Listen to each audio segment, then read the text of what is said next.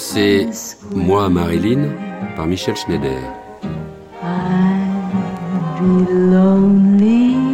Aujourd'hui, lire, écrire.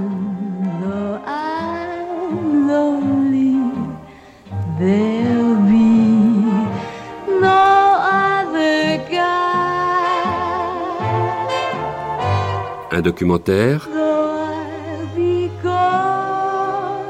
deux entretiens avec Joyce Carol Oates et Jérôme Charine, et le quatrième épisode du feuilleton Marilyn Dernière Séance.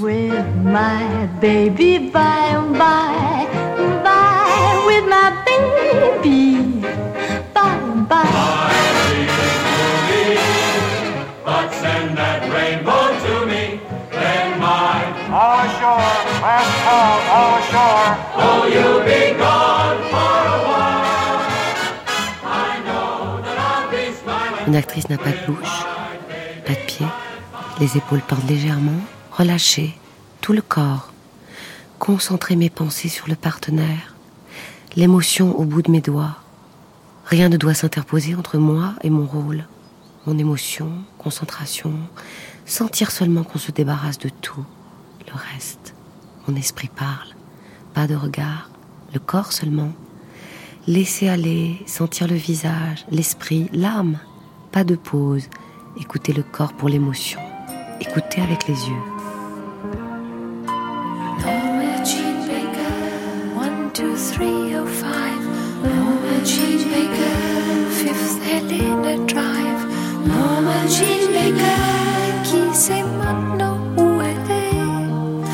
Peut-être plus à elle est Norma Jean Baker, nue en diagonale. Norma Jean Baker, cinquante nabutales. Norma Jean Baker, d'après le rapport de la tournée. Chef de district délai, Norma Jean Baker. Quelque chose est anormal, Jean Baker. Téléphone, la main droite, Norma Jean Baker. Il est possible qu'elle ait voulu appeler, elle est Norma Jean Baker. Norma Jean Baker. Norma Jean Baker.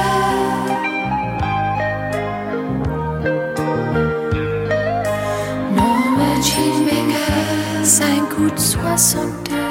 Norma Jean Baker, 3h42.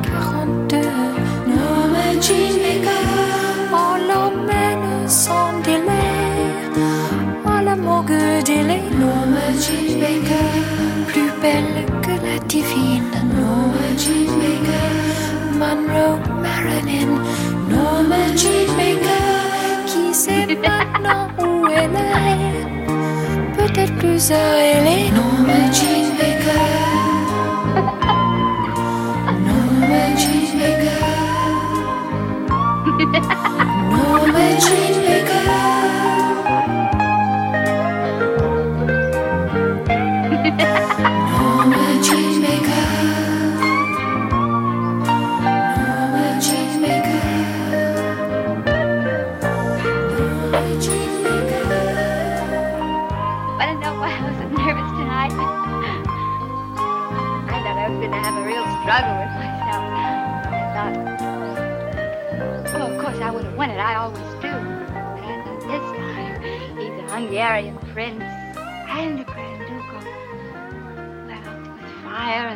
And anybody knows about this love stuff, this guy will.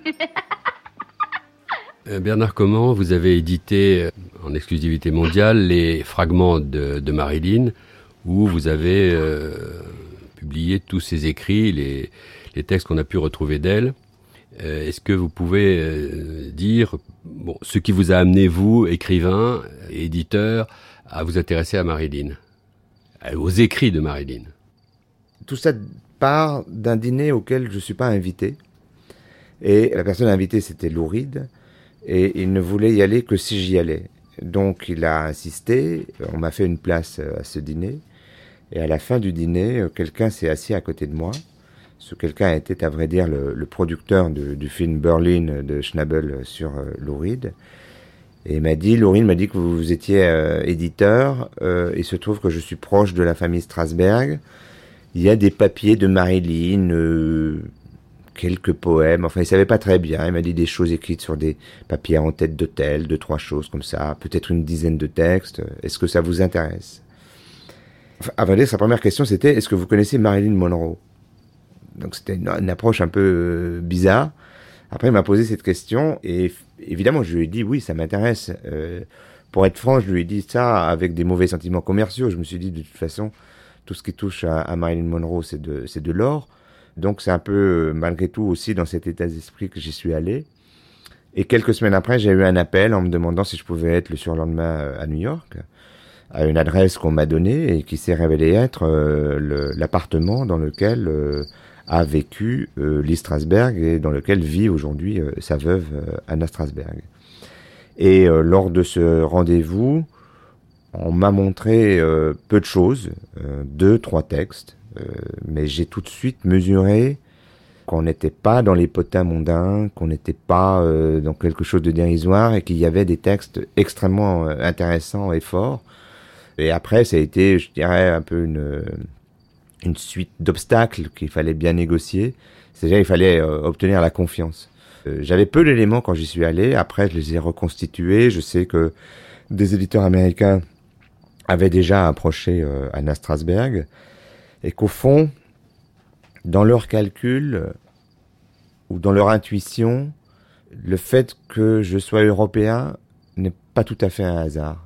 Ils ont eu le sentiment que une tradition européenne, euh, sans doute plus respectueuse euh, de l'auteur, était mieux à même d'approcher cet ensemble de papiers euh, qui était un ensemble en vrac. hein, et comme me l'a dit Anna Strasberg, voilà, je vous donne un tas de papiers, regardez si vous pouvez en faire un livre. Alors, ça a été long parce que d'abord, il y a eu au deuxième rendez-vous, j'ai pu lire un peu plus de textes, mais pas tout. Euh, il a fallu plusieurs rendez-vous pour que j'ai à un moment donné l'ensemble des textes devant moi, que je puisse en faire une liste, et encore du temps pour que j'ai le droit euh, de les photocopier, euh, de les scanner à vrai dire, et de pouvoir commencer sur la base de ces scans à faire une maquette que j'ai dû faire euh, au niveau de la pré-maquette moi-même euh, chez moi la nuit parce que tout ça était euh, sous le sceau d'un contrat de confidentialité extrêmement rigoureux. Et, une fois que j'ai terminé euh, cette maquette, euh, je l'ai proposée à, à Anna Strasberg, qui a été ravie parce que euh, c'est exactement ce qu'elle attendait. C'est pas un mérite personnel. Je pense que là, c'est vraiment la façon dont on peut construire en Europe un livre de ce genre qui allait dans le sens de ce qu'elle voulait. Il est évident que Fragment, sans doute, ne regroupe pas tous les écrits de Marilyn, parce que je sais par exemple qu'elle a donné certains poèmes euh, à notamment à Norman Roston. Donc on peut imaginer qu'elle a donné un, certain nombre de, de ses textes. Et puis on peut légitimement penser que euh, de par euh, la nature des relations entre Marilyn et les frères Kennedy, euh, qui étaient quand même euh, l'un euh, garde des sceaux et l'autre président des États-Unis, il y a un nettoyage qui a été fait euh, à sa mort, euh, ce qui ne me semble pas non plus euh, extraordinairement scandaleux, ce qui est, ce qui est, disons, euh, le respect technique euh, des règles euh, communes. euh. Ne pas la, la théorie du complot nécessairement. Absolument. Moi, je crois pas du tout à, à la théorie du complot. Évidemment, c'est toujours séduisant d'avoir euh, l'idée euh, d'un carnet où des secrets euh, indévoilables auraient été consignés. Et En plus de ça, euh, pour avoir consulté alors l'ensemble de, de ses écrits, et notamment les carnets qu'elle avait, pour moi, ce qui est frappant chez elle, c'est la discontinuité. C'est-à-dire qu'elle commence un carnet, elle remplit trois, quatre pages, et puis ensuite il y a 50 pages de vide, il y a encore une page remplie un autre jour, et puis peut-être euh, deux pages euh, vers la fin des 150 pages de ce carnet. Euh, c'est pas quelqu'un qui était systématique dans son écriture. Euh, elle n'est jamais systématique. Il y a des gens autour d'elle qui l'étaient, parce qu'il y avait quand même euh, pas mal de personnel, euh, aussi bien euh, à Los Angeles qu'à New York, puisqu'à partir de 55, elle est vraiment répartie euh, entre, entre les deux côtes. Mais elle-même, elle est très discontinue. Donc c'est totalement incompatible avec, en tout cas, ce que je vois et ce que j'ai euh, pu observer de ses écrits, d'imaginer qu'elle aurait scrupuleusement et méthodiquement rempli un carnet rouge avec, les, avec des secrets d'État et, et des potins euh, compromettants. Seule. Je suis seule. Je suis toujours seule, quoi qu'il arrive. Il ne faut avoir peur que de la peur. En quoi est-ce que je crois? Qu'est-ce que la vérité? Je crois en moi jusque dans mes sentiments les plus délicats et ténus. À la fin, tout est ténu. Mon liquide le plus précieux ne doit jamais se répandre. Ne répandez pas votre précieux liquide, force vitale. Voilà tous mes sentiments, quoi qu'il arrive. Mes sentiments ne trouvent pas à se développer dans les mots. Je suis pas sûr qu'elle passait tellement de temps à écrire.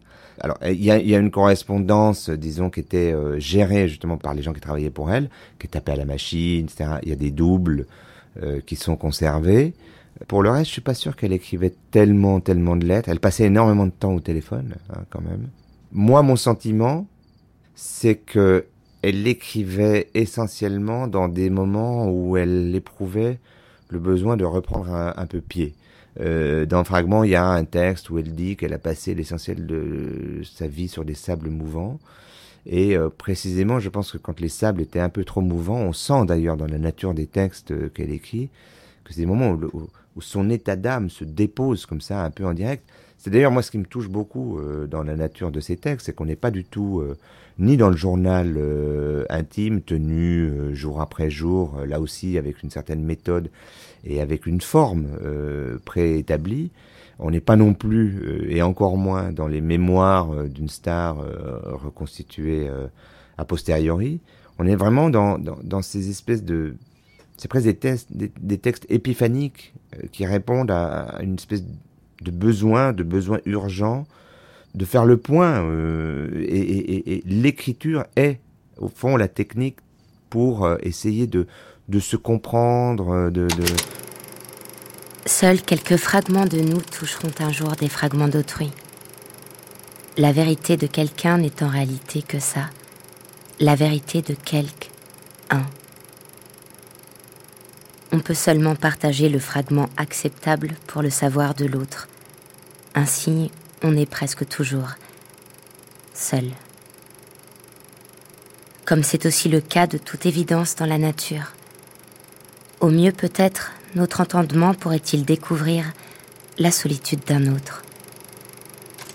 En dehors de ces textes qui composent fragments, les archives maintenant, c'est ce qui a été précisément classé, archivé par les gens qui entouraient Marilyn, Euh, c'est-à-dire euh, les secrétaires euh, personnels, euh, euh, la hum, relation publique euh, qu'elle avait. euh, c'est des milliers de documents. Alors il y a tout. euh, Contrats, il y a des. il y a beaucoup de contrats, oui, il y a beaucoup de contrats, il y a beaucoup d'échanges. Des lettres avec le cinéma, oui. voilà, beaucoup de, de lettres avec le cinéma, euh, de renégociations. Il y a beaucoup de factures. Alors les factures, euh, c'est à la fois passionnant et, et fatigant. Euh, ça peut être amusant. Ce qui est amusant, par exemple, c'est de voir que il y avait euh, une épicerie fine, sans doute, dans le quartier chic de Los Angeles, en, bas de Beverly Hills, du côté de Rodeo Drive, c'est-à-dire dans le quartier le, plus chic, il y a une, une épicerie qui, qui a disparu maintenant, qui s'appelait Jorgensen. Et euh, il y a une quantité de factures euh, et on se rend compte qu'il y a une vie euh, domestique.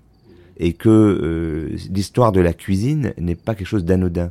C'est-à-dire, elle a un vrai investissement dans le fait de recevoir, dans le fait de préparer des repas. euh, et elle se fait livrer beaucoup de, de denrées alimentaires, euh, Même à la fin, même dans les dernières années. même dans les dernières années. hein. Il n'y a pas que du Dom Pérignon, il y a... Non, non, non. D'ailleurs, il n'y a pas tellement de Dom Pérignon, il y a plutôt d'autres marques de champagne. Il y a parfois du caviar, il y a du champagne, régulièrement. Et j'ai par exemple dans les documents retrouvé un échange de lettres avec je sais plus quelle revue euh, culinaire euh, où elle remercie la rédactrice en chef de lui avoir euh, envoyé la recette de la bouillabaisse et du bœuf bourguignon euh, en lui disant qu'elle va pouvoir euh, enfin préparer ses plats euh, pour euh, ses invités et pour Arthur. Euh, Ce que je sais, en revanche, par exemple, c'est que euh, elle a reçu beaucoup de lettres, et notamment des, des lettres d'amour, et que euh, toutes les lettres que lui a adressées Arthur Miller étaient dans ses affaires, et que euh, Strasberg, après la mort de Marilyn, quelques années après, je crois, les a euh, restituées euh, à Arthur Miller. Les deux ne s'entendaient pas très bien, c'est un euphémisme. Euh, Strasberg et Miller, mais Strasberg a eu l'élégance de lui de, lui redonner les lettres. Alors est-ce qu'un jour la succession Miller en fera état et les publiera Ça, on ne sait pas quoi. Mais effectivement, il y a il y a une part d'ombre, hein, on ne sait pas. euh, Il y a, d'autres écrits, d'autres choses. Oh, silence. Ton calme me fait mal à la tête et transperce mes oreilles, cogne ma tête avec le calme des sons insupportables et continus. Sur l'écran du noir absolu se forment, réapparaissent des ombres de monstres, mes plus loyaux compagnons. Mon sang palpite sans répit, dévie sa route dans une autre direction, et le monde est en train de dormir. Ah, paix, je te veux. Même si tu es un monstre de paix, Mais je pense même pas qu'il y avait l'intention du livre chez elle. Euh, il y avait euh, le sentiment sans doute que, que la poésie euh, lui apportait beaucoup. On sait qu'elle lisait beaucoup de poésie. Je pense que la poésie lui correspondait bien justement parce que c'est un exercice bref, discontinu, euh, qui correspond à son âme et à, son rythme euh, intime, euh, personnel. Donc euh, elle s'y est adonnée. Euh, je pense qu'elle y accordait quand même une certaine importance puisqu'elle a fait lire euh, et donné euh, certains de ses textes, bah, notamment à Norman Ruston, mais aussi à Arthur Miller, qui euh, l'un et l'autre l'ont quand même assez incité euh, à, continuer d'écrire. Mais je pense pas qu'il y avait l'intention euh, d'un livre euh, chez elle.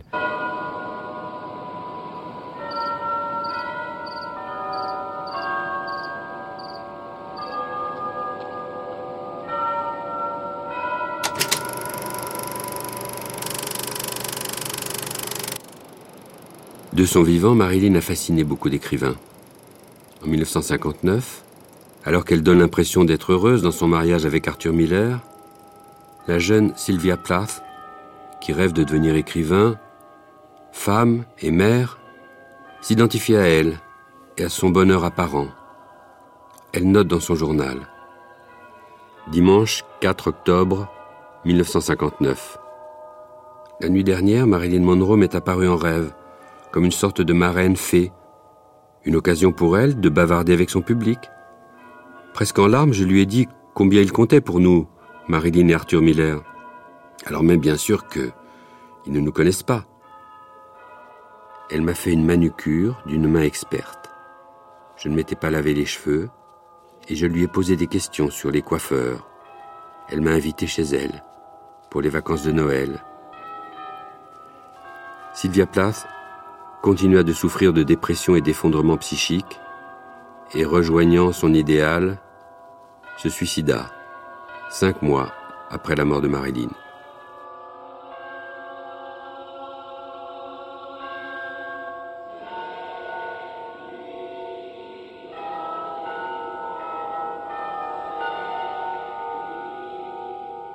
Camille Laurence, en tant qu'écrivain, euh, romancière, qu'est-ce que euh, vous avez pensé des fragments qui ont été publiés, euh, qui sont des, notes, des carnets écrits par Marilyn?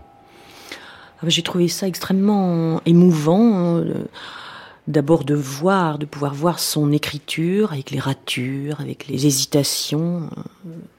Et puis de suivre, puisque on suit plus ou moins chronologiquement, euh, de suivre euh, son parcours à, travers ses, écrits. D'ailleurs, on voit que euh, d'une part, il y a une pensée qui est parfois très très structurée, il y a une intelligence extraordinaire, et puis euh, je trouve que dans certains poèmes, dans certains fragments, il- elle montre un talent d'écriture, il y a un grain, il y a quelque chose qui n'est pas du tout anodin. Et je me demandais justement si elle n'aurait pas été plus heureuse comme écrivain que comme euh, actrice. C'est dommage que ça n'ait pas été davantage une voie qu'elle ait suivie, ou peut-être qu'elle ait eu le temps de suivre. Parce que justement, dans le rapport au langage, dans le rapport à la solitude, je pense que elle aurait trouvé peut-être plus de, moments de joie, sinon de bonheur éternel, euh, qu'elle n'en a eu. Camille Laurence, vous avez dans un roman publié il y a quelques années euh, fait une mention, plus qu'une mention, une sorte de portrait euh, de Marilyn euh, comme une image euh, de la féminité qui est ce portrait extrêmement touchant. Comment c'est venu dans ce, dans ce roman Ni toi ni moi? Bah, en fait, c'était un roman dont les personnages principaux étaient une romancière et un cinéaste. Et donc, euh, la romancière réfléchissait sur euh, ce qu'était le, le cinéma et en particulier ce qu'étaient les, les stars pour les spectateurs, notamment euh, masculins. Oui, à cette occasion, je m'étais dit que finalement, Marilyn, c'était euh, une représentation de toutes les femmes dans ce qu'elles euh, craignent d'être, c'est-à-dire uniquement des, apparences, des, apparitions, des, images. Et finalement, euh, peut-être que Marilyn n'était aimée, ne se sentait aimée que comme image, mais pas comme femme réelle. Euh, Je me souvenais d'une phrase qu'elle disait. euh, elle disait les hommes se couchent avec Marilyn Monroe et se réveillent avec moi. Voilà, c'était cette douleur peut-être euh, des femmes que je- j'essayais de transcrire dans ce roman euh, à travers euh, le personnage vraiment emblématique de, Marilyn et à travers sa personne aussi, parce que justement ce n'était pas seulement un personnage, cette douleur de ne pas être aimé pour soi-même. Mais je pense que pour Marilyn, en fin de compte, soi-même finissait par n'avoir plus de sens tellement elle était prise dans ce, réseau d'images permanentes. Et son rapport au, au langage, euh, vous savez qu'elle elle bégayait sur euh, Oui. dans, dans la vie euh, courante, euh, sur les tournages, elle avait beaucoup de mal à se remémorer les, les, les lignes qu'elle devait dire. Oui. Son rapport au langage qui est extrêmement douloureux, et que ce soit le langage parlé ou le langage écrit. Vous, en tant qu'écrivain, qu'est-ce que vous, vous, vous sentez dans ce rapport singulier au langage? Oui, je me souviens que dans, dans votre livre, dans Marilyn Dernière Séance, vous parlez de ce bégaiement en faisant le rapport avec la mère, euh, le, me, me, me, là, sur, le, sur la lettre M. Bah, moi, je pense que, euh, en effet, il y avait un, une difficulté euh, qui venait certainement du rapport à sa mère, mais en, fait, je le vois aussi ailleurs, dans le fait que sa, sa mère était monteuse cinéma, je crois que c'était son, son métier avant tous ces problèmes euh, de maladie euh, mentale, mais euh, j'ai toujours pensé que, que Marilyn, au fond, retrouvait sa mère chaque fois que- qu'elle tournait, qu'il y avait, quelque chose comme ça dans l'image, le fait qu'elle cherchait toujours la caméra, enfin, on, voit, on voit ça dans les, même quand elle, ne tournait pas, quand elle était filmée en visite quelque part, elle se mettait toujours euh, dans, dans la lumière. Elle- il y avait toujours un petit clin d'œil, un, un clin d'œil vraiment, oui, à la caméra. Et, et je me disais que c'était toujours un, un moyen d'être vu par sa mère. Et du coup, euh, le langage étant plutôt du côté du père, peut-être qu'elle avait une difficulté à se, à se séparer, donc à être euh, à l'aise dans le langage, puisque le langage, c'est euh, c'est la perte, c'est accepter euh, le- la distance, accepter oui, la séparation. Oh! the, the show's going to start in just a minute. And, uh, uh, I, I, I, I, I gotta go powder my nose. What, Sherry? You're not going to do your show tonight? No, of course not. You got to go pack your suitcase. Oh, it's already packed. I mean, I, I, I gotta go powder my nose. Sherry, what's the matter with you? Are you sick or something? No, I ain't sick, Laura. I just can't lie to you. And I, I can't marry you, and I ain't going to Montana with you. And goodbye forever. Cherry, wait a sec. Cherry, Cherry!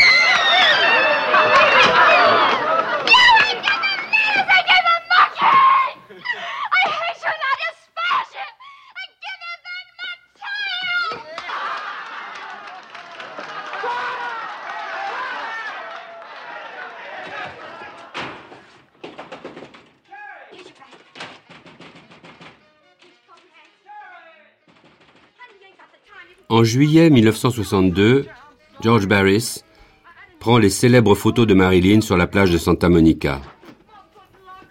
Il a avec elle des entretiens destinés à un livre écrit à deux. C'est elle qui parle. On ne peut pas vraiment dire que j'ai eu une enfance normale, pas vraiment. On dit qu'on oublie vite les mauvaises choses dans la vie, peut-être pour les autres, mais pas pour moi. Je devais avoir huit ans et je vivais dans une famille d'accueil. Un jour, le vieil homme qui habitait là m'a proposé d'entrer dans sa chambre. Je suis entré. Il a immédiatement fermé la porte à clé. Il m'a demandé de m'asseoir sur ses genoux. Effrayé, j'ai obéi. Il m'a embrassé et a commencé à faire d'autres choses. Il a passé la main sous ma jupe. Il disait C'est juste un jeu, je te laisse partir quand ce sera fini. Il m'a touché à des endroits que personne n'avait touché avant. Lorsqu'il a déverrouillé la porte et m'a laissé partir, je me suis précipité chez ma mère adoptive et en pleurs, je lui ai dit ce qu'il m'avait fait. Il m'a touché partout. Je sanglotais avec des larmes plein le visage. Elle m'a regardé, choquée par ce que je lui avais raconté, et elle m'a giflé, sur la bouche.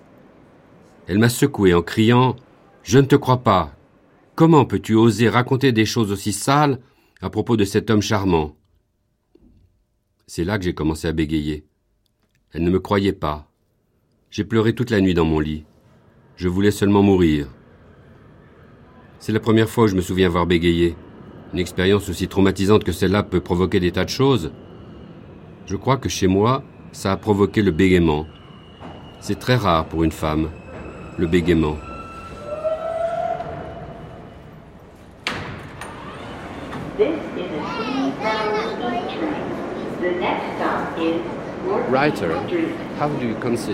Comme écrivain, comment considéreriez-vous Marilyn Monroe?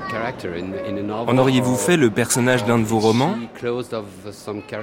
Se rapproche-t-elle du caractère des personnages de vos propres romans? Oh yes, yes. I would Oh have oui, taken her as a character je l'aurais prise comme personnage si je l'avais mieux Um, connue.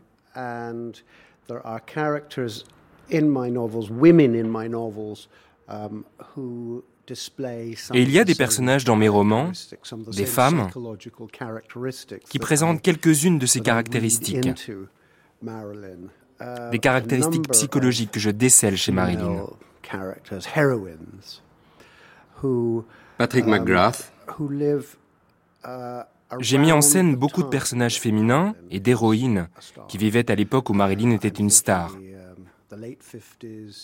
Je pense à la fin des années 50, It's a period that début des années me for 60. women because it seems to be a time just before just C'est une époque intéressante pour les femmes, car il s'agit de la période qui précède le féminisme. C'est la période du pré-féminisme, où les hommes sont encore dominants et où le patriarcat est encore en place, mais où il commence à vaciller.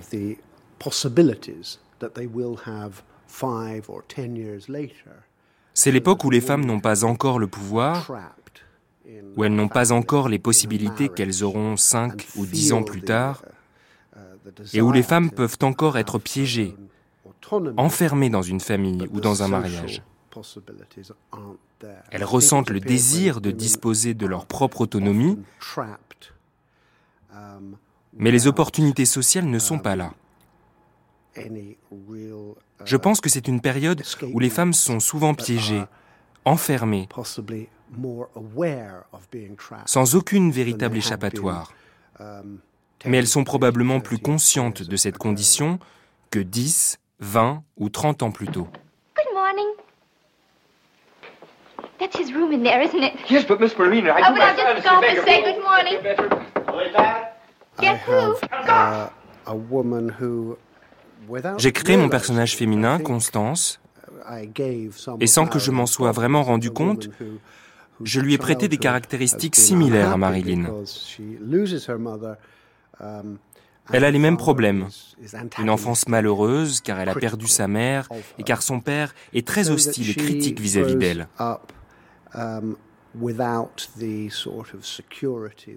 De plus, elle grandit sans cette espèce de sécurité et conscience que l'amour nous donne et que nous acquérons normalement pendant notre enfance. Elle recherche un substitut, le substitut qui lui donnera ce qu'elle n'a pas eu. Elle recherche un père. Elle recherche un homme qui soit un père.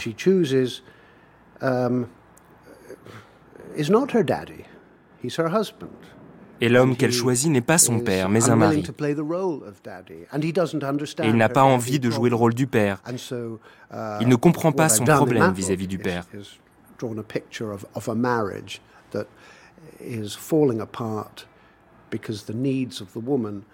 Ce que j'ai fait dans ce livre, c'est montrer l'image d'un mariage qui échoue, car les besoins de la femme ne sont pas satisfaits par son mari, parce que ses attentes ne sont pas celles d'une femme vis-à-vis de son mari, mais celles d'une fille par rapport à son père. Quand je pense à Marilyn, je pense à une femme dont les attentes sont très importantes et les besoins psychologiques envahissants.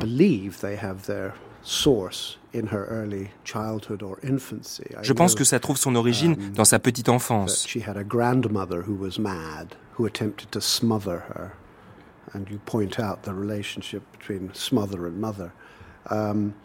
Je sais qu'elle avait une grand-mère qui était folle et qui a tenté de l'étouffer lorsqu'elle était bébé. Vous avez bien mis en évidence le lien entre mère, mother, et étouffer, smother. Donc je perçois dans Marilyn ce vide qui a besoin d'être comblé.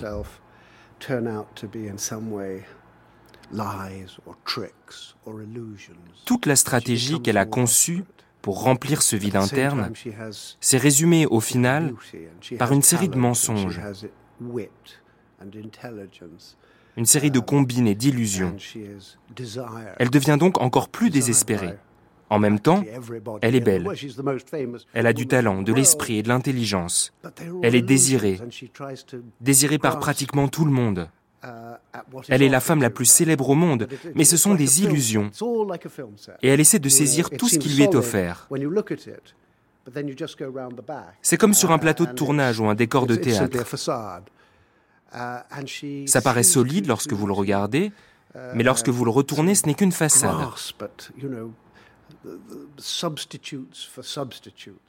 Il me semble qu'elle ne saisissait que des substituts et ne pouvait jamais poser ses propres mains sur les choses elle-même.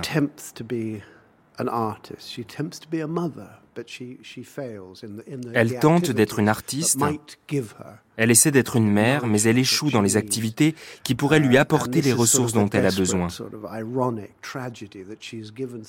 C'est une espèce de tragédie désespérée, ironique, car elle donne tellement d'elle-même. Mais tout ceci ne parvient pas à lui apporter ce dont elle a besoin.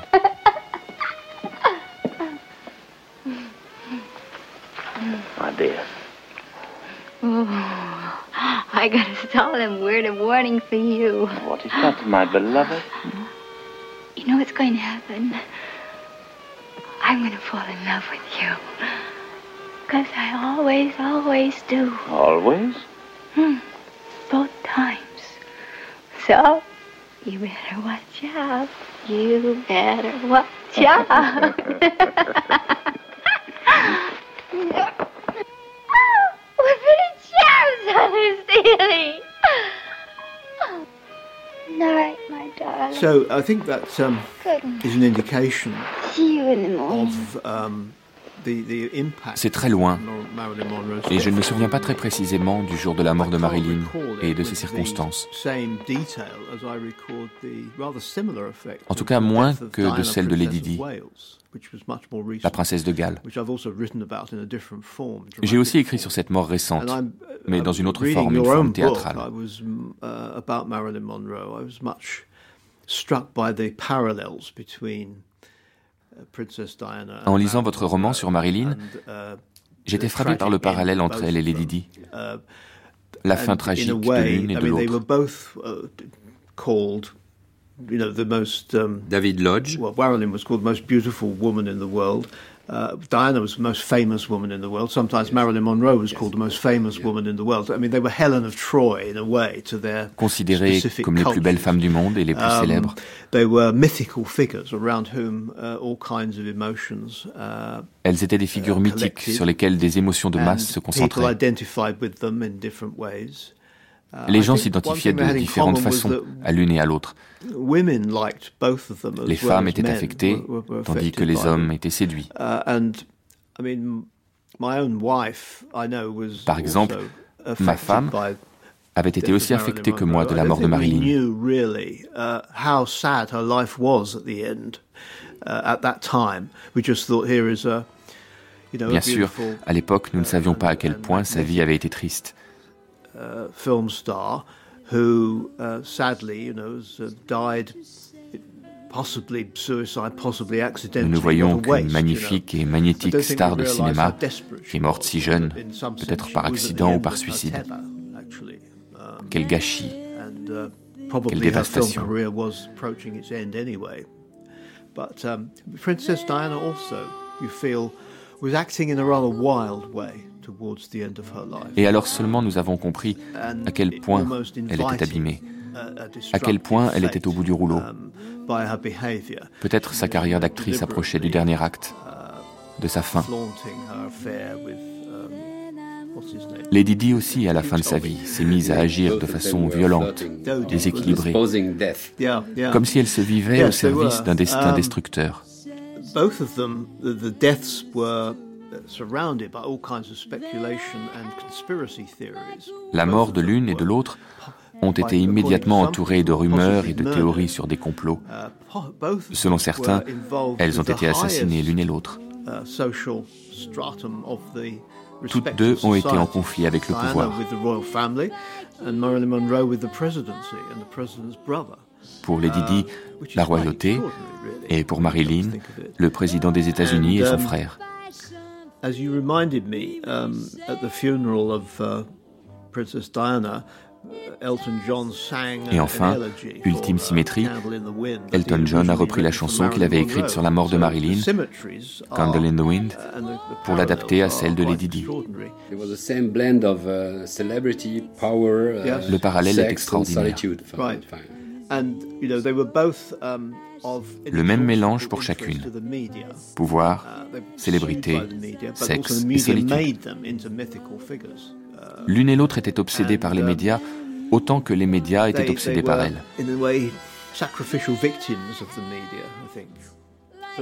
En quelque sorte, a kind of elles étaient des victimes sacrificielles des médias.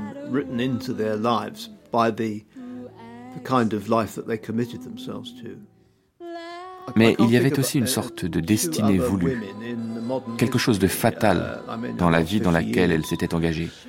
who had that kind of mythical status and had that um, Je ne crois pas qu'il y ait eu dans l'histoire récente des 50 dernières années d'autres femmes qui aient eu ce statut mythique, cette célébrité mondiale, et qui attiraient une telle quantité d'admiration, mais aussi de critiques et de haine. Goodbye.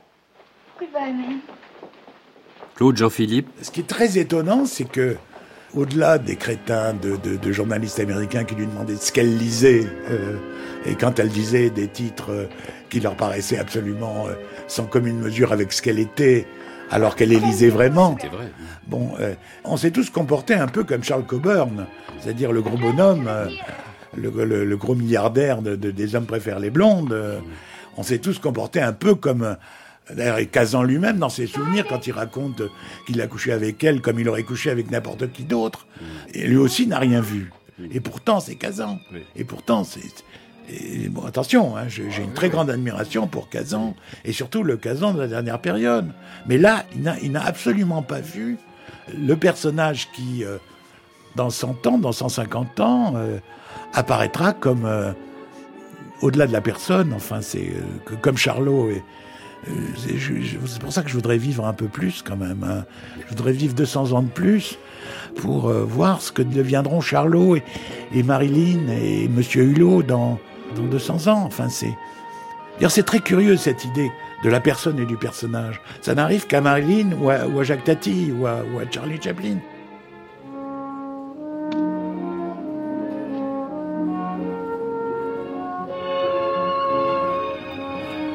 J'ai assisté à un tas de réceptions ultra chic d'Hollywood où je me suis retrouvée parmi les célébrités habillées aussi élégamment que n'importe laquelle et riant comme si j'étais au comble de la joie.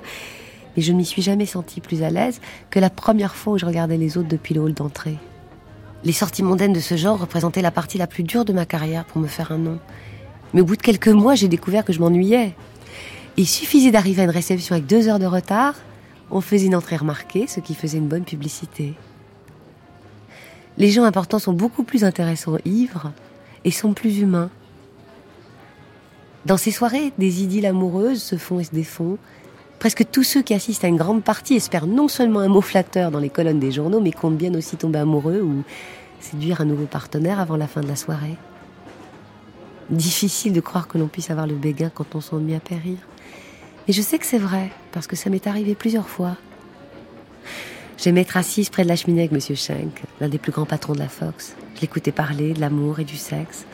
Il était plein de sagesse sur ces deux sujets, comme s'il avait eu beaucoup d'expérience dans ce domaine. J'aimais observer son visage. C'était autant le visage d'une ville que celui d'un homme. On pouvait y lire toute l'histoire d'Hollywood. Je me disais qu'en tant qu'amie et protégée de l'un des directeurs de mon studio, rien ne pouvait m'arriver de fâcheux. Et puis, un certain lundi matin, convoqué à la régie, j'appris que j'avais été licenciée par le studio. Zanuck, me dit-on, estime que vous deviendrez peut-être une star un jour, mais que votre genre de physique vous dessert considérablement. Rentrée chez moi, je m'étendis sur mon lit et me mis à pleurer. Je pleurais pendant une semaine, sans manger, sans parler, sans me coiffer. Je ne pouvais pas m'arrêter de pleurer, comme si j'avais suivi l'enterrement de Marilyn Monroe.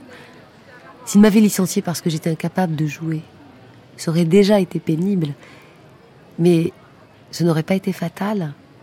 Mais comment changer mon apparence? Moi qui avais cru précisément que c'était là mon plus grand atout. Peu après, Monsieur X, un autre grand ponte du studio, me convoque. Il pose sa main sur moi, il me montre une photo de son yacht et m'enlace. Je vous invite en privé. Je demeurais totalement immobile. Je vous remercie beaucoup de votre invitation, Monsieur X, dis-je. Mais je suis occupée cette semaine et par conséquent obligée de la refuser. C'est votre dernière chance, dit-il furieux. J'ai franchi la porte et je suis sortie ainsi du bureau où se fabriquaient toutes les grandes vedettes. J'ai pensé, je ne dois pas laisser voir que je suis ravagée. Je suis rentrée chez moi.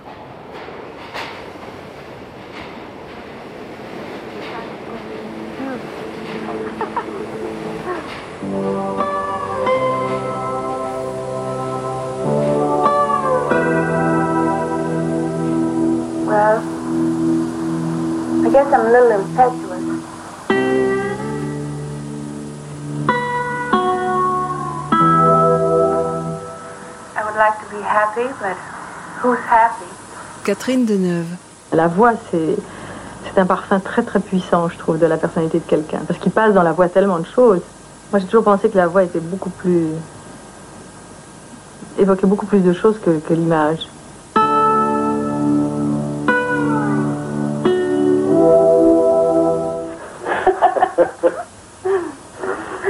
C'est quand même toujours une petite fille qui parle pour moi. Et c'est vrai qu'on en revient toujours à ce sentiment d'avoir été. euh, pas aimé, c'est trop, c'est trop simple, d'avoir été quand même euh, plus ou moins oubliées, plus ou moins rejetées, reprises, et sans haine mais sans passion. Later on, the county, Los Angeles County, took over my uh, support. And it was awful because they, you had to go down, first you, the woman would come around and say, now, let's see, I think you need some shoes. And she would write down one pair of shoes. And then she said, I think you need two dresses. One for Sunday and one for school or something like that. And they looked like out of flour sacks. Oh, they were terrible. And the shoes awful. And I would be ashamed. I said, I don't want them. elle a cette coquetterie des gens très, très sensibles de toujours rire quand elle annonce des choses un peu, ou un peu malheureuses, ou un peu, qui chutent un peu. Jeff, speak. Come on, Jeff. Speak, speak. Come on, here, boy. Come on, speak. Watch it. Speak. Speak, boy. Speak. Speak. Speak. Come on, Jeff. Come on. Put your feet up. Speak. Uh, speak. I used to come here a long time ago. he remembers me. Tippy. Jeff, Jeff, come on. Get over here. Come on. Come on, Jeff. Marilyn laisse inachevé son dernier film, Something Has Got to Give. Peu de temps après, le poète Derek Mahon écrit La mort de Marilyn Monroe.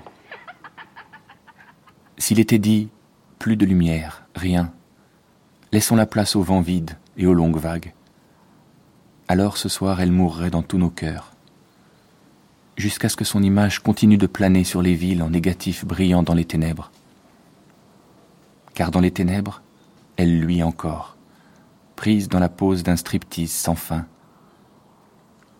Venue depuis la mer battue des quartiers pauvres, les déesses emportent tout. Elle garde sa nudité finale, dure et désolée. Ses dents abîmées jusqu'aux gencives, ses ongles sales, sa chevelure en avalanche. Et toujours à portée de main quand elle allait et venait, son petit flacon de barbiturique. Elle était l'une d'elles, reine des ordures, cendre répandue sur les palais depuis sa cabane par une sorte de marraine de conte de fées. Une lueur qui se répercute au premier rang, depuis le dernier. Les étoiles peuvent durer longtemps, avant que leurs cendres se refroidissent dans les rues cachées du zodiaque. Elles tombent en poussière dans l'air épais et brûlent le sol noir du néant. Lentement nous apprenons, de météores comme elles, qui ont su comment laisser se creuser les rides de la vie, que lorsqu'un corps inflexible rencontre une force irrésistible, quelque chose doit craquer. C'est le titre du dernier film de Marilyn, même pas inachevé, une ébauche de film.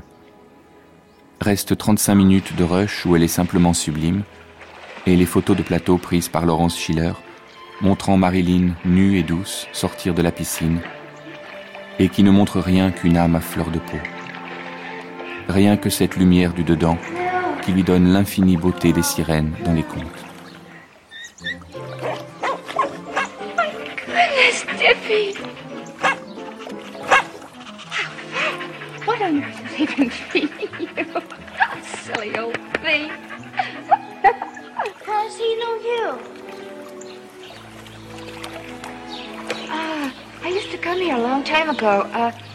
Remembers me. He tries to bite everybody else. Oh, Tip wouldn't try to bite me, would you, Tip? Tip's my friend. C'était moi, Marilyn, Did you come documentaire here to see Mrs. Duncan? avec Yes. Bernard Comment, Camille Laurence, David Lodge, Claude Jean-Philippe, Patrick McGrath. Traduction dite I do. Don't par Antoine She's Lachan. crazy. Are you going to avec les voix de Valérie Lang. Uh, Emmanuel Lemire. would you like me to? I don't know where you was Dans quelques instants, deuxième partie de la grande traversée, moi. Marilyn. But if that could be worked out, would you like me to stay? Entretien avec would. Joyce Carol Oates, auteur de Blonde, et Jérôme Charine, auteur de Marilyn, la dernière déesse.